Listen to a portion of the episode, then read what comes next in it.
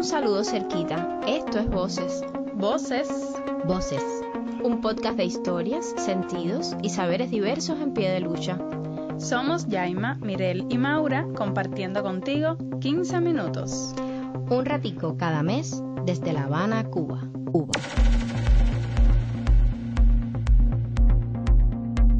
Nos interesan las voces rebeldes, coloridas, que nos acerquen a personas y proyectos con sentidos cooperados y solidarios.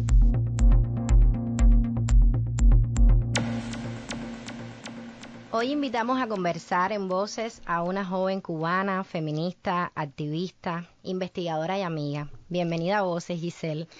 Muchas gracias por el espacio y gracias por de nuevo por, por la oportunidad.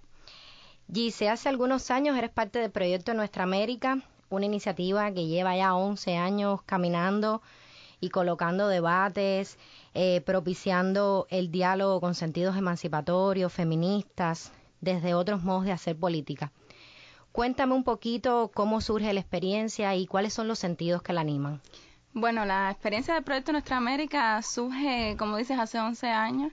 Todavía estamos en preadolescencia eh, surge cuando jóvenes, sobre todo latinoamericanos, comienzan a, a pensarse Cuba, también a, a, ver cuáles eran las dinámicas que estaban ocurriendo en Cuba con respecto a la política y también a tener otras formas de pensar la política. Entonces nos unimos cubanas y cubanos que entendimos, nos sentimos atraídos por esa forma de, de ver la política y de hacerla nos sentimos atraídos de cómo podemos hablar política haciendo una cardosa o haciendo o yendo al parque G a tomar un poco y a escuchar un poco de música. Y comenzamos ahí los procesos de, de incluso de formación primeras del proyecto. El eh, proyecto Nuestra América tiene una vocación pues sobre todo latinoamericana, o sea, busca impulsar el socialismo en Cuba, pero también de, para América Latina, sobre todo profundizar el socialismo con los distintos, analizar los distintos problemáticas que existen en Cuba, pero también no solo analizarlas, sino meterle el cuerpo a, a los problemas también. Entonces, desde hace 11 años venimos caminando en ese sentido. Venimos caminando sobre todo para um, profundizar eh, el poder popular. Poder popular no entendido solamente como la institución poder popular, sino entendido como los espacios de eh, de poder que tiene la población para ejercer eh, sus, sus derechos, sus necesidades y la autoorganización que ellos necesitan para eso y también al mismo tiempo profundizar aquellos espacios que ya creados, esas estructuras ya creadas, profundizarlas, eh, poniéndole otros sentidos, otras formas de hacer política. Por eso nos acercamos a espacios como la UJC, nos acercamos a espacios como el partido, nos acercamos a espacios como las asambleas de, del poder popular, que porque creemos que son importantes, ¿no? Y al mismo tiempo porque creemos que tenemos que imponerle otros sentidos. Y sobre todo también trabajamos el tema de, del espacio de formación, tenemos espacios de formación, y esos espacios de formación eh, constituyen una de las piedras angulares del proyecto. Tenemos eh, la Escuela Feminista Berta Cáceres, que ahí tratamos de aunar todas las experiencias que están trabajando contra el patriarcado en Cuba y también contra el capitalismo. Entonces trabajamos de, tratamos de articular esas dos experiencias. Eh, también trabajamos en las experiencias de poder popular. Nos puedes encontrar en las lomas de, de Guantánamo, como mismo en, en consejos populares como en Buenavista. Y también experiencias de formación política, la Escuela de Formación Política Hugo Chávez, que ya lleva cinco años. Ya llevamos cinco años construyendo con esas personas que están pensando en ah, pensando a Cuba, pero también colectivos y colectivos y proyectos que, que están organizándose para resolver los problemas, no solo viéndolos desde la, desde la expectativa, sino metiéndole el cuerpo a esos problemas desde distintas dimensiones. Entonces, Giselle, desde esta vocación latinoamericana, desde estos sentidos de poder popular, autoorganización, desde los propios espacios de formación de, las que de los que nosotros hemos sido parte también, porque queremos que también las amigas y los amigos conozcan que, que somos proyectos que han tenido alianzas por mucho tiempo. Entonces, si tuviéramos que hablar un poco de los obstáculos que han tenido que superar para mantener el proyecto, ¿cuáles a ti te vendrían a la mente?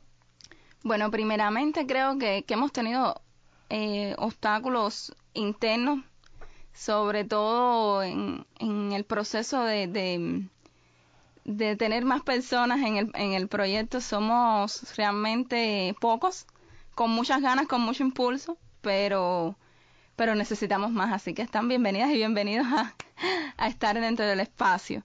Eh, este es uno de los problemas, otro de los problemas que nos hemos enfrentado a lo largo de los años, que ciertamente ahora existe otro tipo de acercamiento, otro, otro tipo de, vinculación, otro tipo de, comprensión de lo que es el proyecto, y es la, mm, la incomprensión de que también eh, existe una sociedad civil de izquierda y que también podemos aportarle al, al proceso revolucionario cubano porque también es nuestro y también le estamos aportando nuestras formas de hacer política, nuestras maneras de pensar, pero sobre todo también eh, nuestra manera de hacer. No estamos diciendo haz, sino estamos haciendo.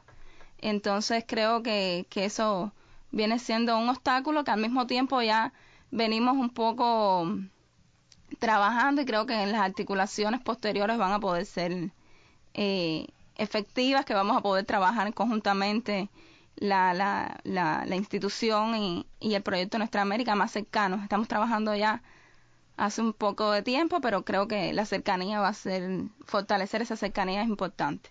Y otro de los obstáculos ha sido que el tema de los recursos también viene siendo un, un problema para, para experiencias de este tipo. Sobre todo nos afecta mucho el tema del local. Somos, eh, vamos caminando de casa en casa.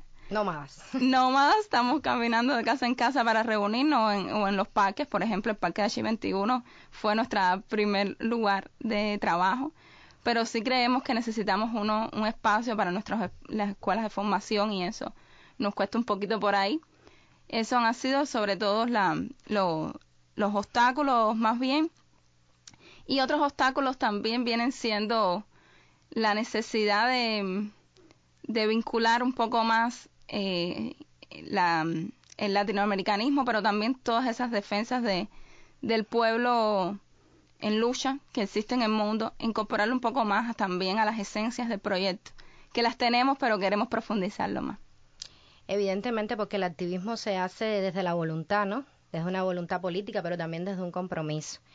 Entonces, dice si tuviéramos que pensar, porque siempre es recurrente en el espacio de voces hablar de aprendizajes para otras experiencias colectivas que nos escuchen, si tuviéramos que pensar en aprendizajes, eh, ¿cuáles podrías comentarnos? Yo creo que el primer aprendizaje es que tenemos que hacer las cosas con, con pasión.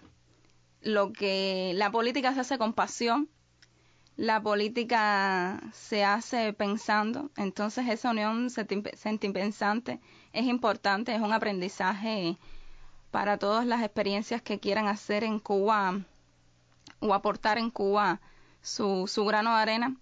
Es necesario hacerlo desde el, desde sentimiento, es necesario hacerlo desde el amor y es necesario hacerlo también desde el pensamiento.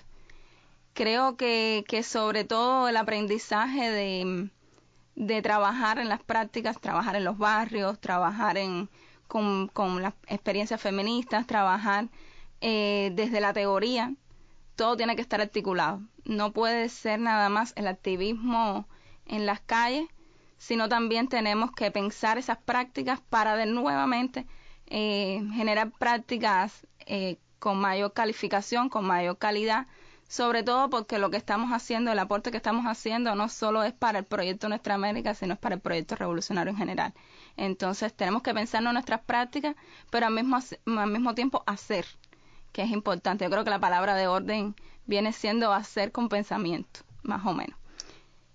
Y en este hacer con pensamiento, porque hemos ido como desmontando eh, varios aprendizajes, ¿no?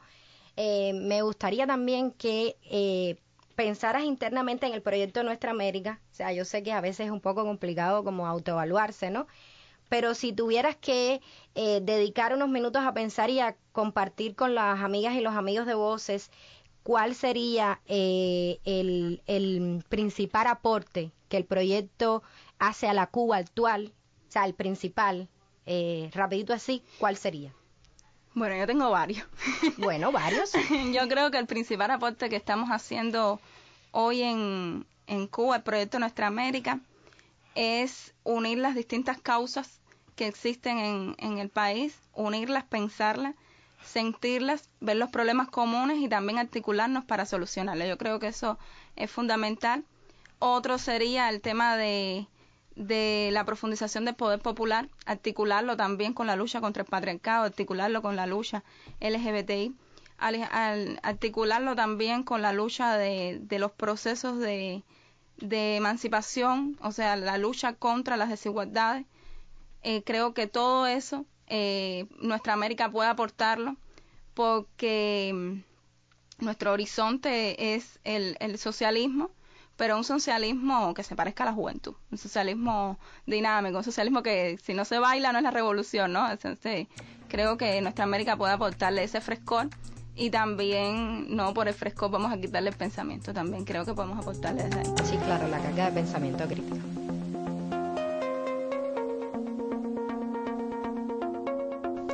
Si te interesa conocer más de esta experiencia, acercarte a sus publicaciones, acciones y procesos de formación, puedes encontrarles en su página de Facebook como Proyecto Nuestra América y escribirles para que seas parte de sus espacios.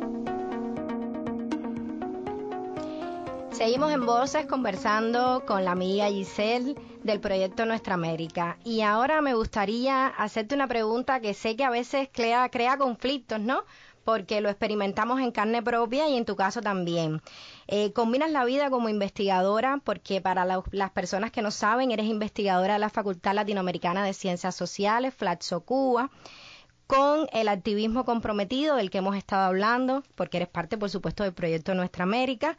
Eh, entonces, a mí me gustaría que me hablaras un poco eh, qué significa para ti ser parte de dos espacios desde donde se produce conocimiento, la academia y la práctica revolucionaria y emancipatoria. Bueno, como lo dices y los anuncias, es un conflicto. Es un conflicto porque primeramente los espacios de producción de conocimiento teórico de las investigaciones son, son pensados eh, muchas veces de los paradigmas epistemológicos de positivismo. Entonces, el positivismo, supuestamente la ciencia, está aislada de los procesos de la política y de los procesos de, de las comunidades, ¿no? Entonces se piensa que, que, que los investigadoras somos entes que estamos en las universidades y en la academia solamente y que desde ahí producimos teoría. Pero yo soy marxista y como buena marxista tengo que ir a las prácticas, a la realidad, para después volver a la, a la teoría. Entonces, eh, es un conflicto que lo resuelvo con, con, con el marxismo y con el pensamiento revolucionario cubano, pero no deja de ser conflictual.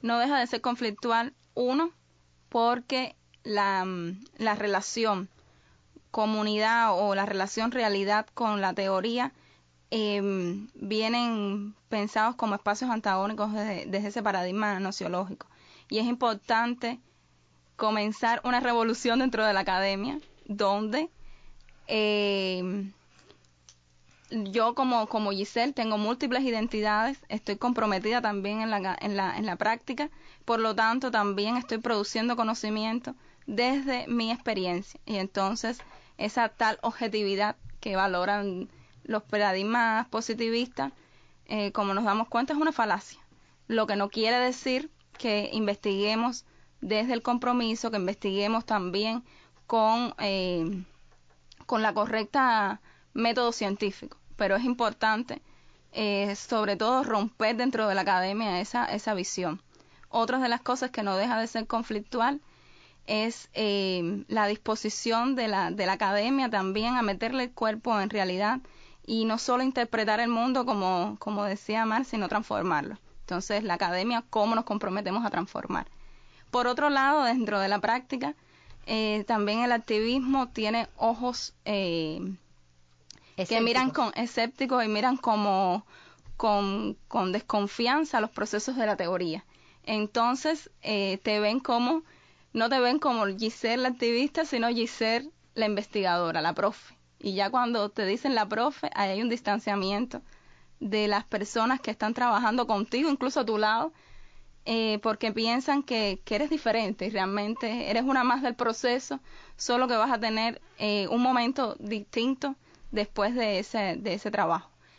También es conflictual porque en las prácticas eh, necesitamos también romper los paradigmas de que el activismo todo lo resuelve.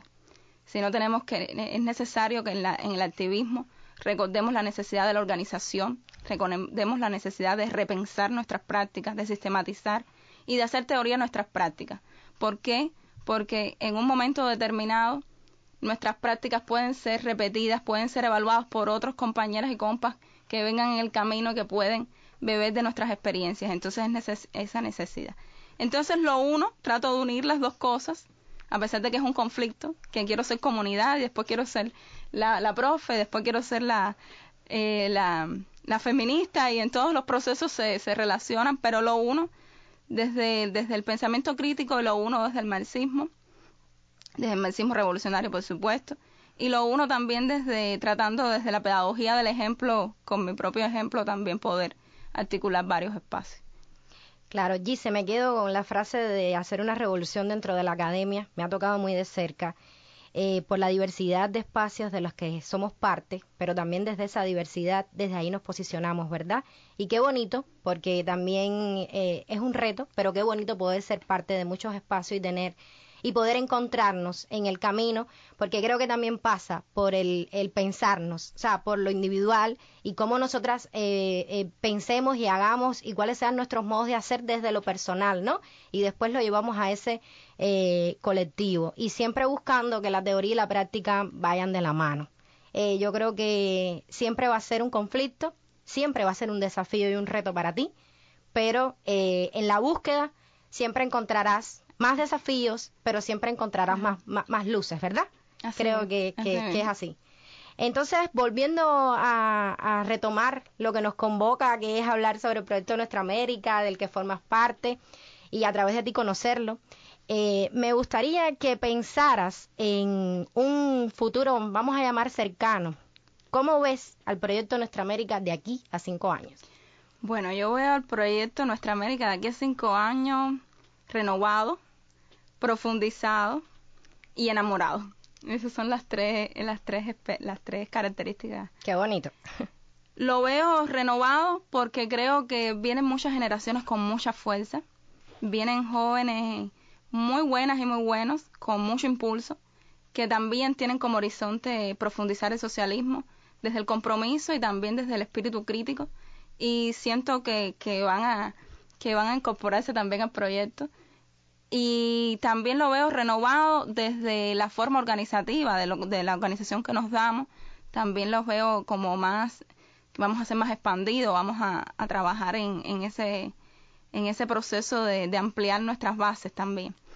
Otra de la, de la, lo veo enamorado, enamorado, seguir enamorados de la causa, seguir enamorado de la gente, seguir enamorado de, de Cuba sobre todo de una Cuba que, que no esté tan escéptica, de una Cuba que, que sienta que se puede hacer. Y bueno, esa es la, la, la, la misión de, de nosotros, eh, lograr esperanzar a las personas, esperanzar y que se esperancen. O sea, esperanzamos cuando caminamos, cuando decimos que se puede, esperanzamos cuando, cuando demostramos que con nuestras prácticas se puede transformar, demostramos también y esperanzamos cuando amamos, cuando amamos el, proceso que estamos haciendo. Y, también creo que veo el proyecto eh, más metido en las calles, eh, como esa marcha que hicimos, esa caminata que hicimos por Fidel, el 25, tomando las calles, tomando las calles diciendo, luchando contra, contra las lógicas capitalistas que se expanden en nuestra sociedad, luchando también contra las distintas deformaciones que existen, que son amplias, pero también luchando por, por la vida, luchando por, eh, por ese poder popular en, el que creemos, luchando contra el patriarcado, muy importante, luchando por el feminismo, luchando por, por tener una Cuba que se parezca más a, a lo que queremos nosotras y nosotros, pero sobre todo diciéndole a las personas y sobre todo incorporando a las personas diciendo que se puede y que hay que hacer. Hay que hacer ahora, es nuestro turno. Entonces, de aquí a cinco años, nuestro turno va a ser. Entonces, vengan para acá todos los que quieran hacer, que, que los estamos esperando. Nos hemos acercado un poquito hoy a la joven Giselle y a través de ella, por supuesto, al proyecto Nuestra América. Eh, como siempre, el tiempo ha sido corto, pero ha sido un placer tenerte por acá. Eh, que se repita pronto la visita, pero además querer, quieres, quieres dejarle un mensaje a tus alumnos porque también eres profesora y compártelo. Sí, yo quería dejarle un saludazo a, todos mis, mis educantes y educandos que, que los quiero mucho, pero que, ojo, tienen que estudiar, porque hay que pensar la revolución, ellos son los que tienen que hacerlo ahora. Y también un saludo a todas esas personas lindas que nos hemos encontrado en el camino del proyecto Nuestra América, que, que, que al final son los que nos han hecho sentir que se puede hacer porque son ellos partes del proceso. Entonces, un besote a todos ellos. Por hoy estamos despidiendo voces, pero ya sabes que te esperamos el próximo mes porque ya eres parte.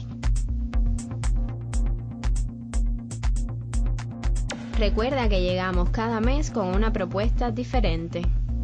Nos encanta tu compañía.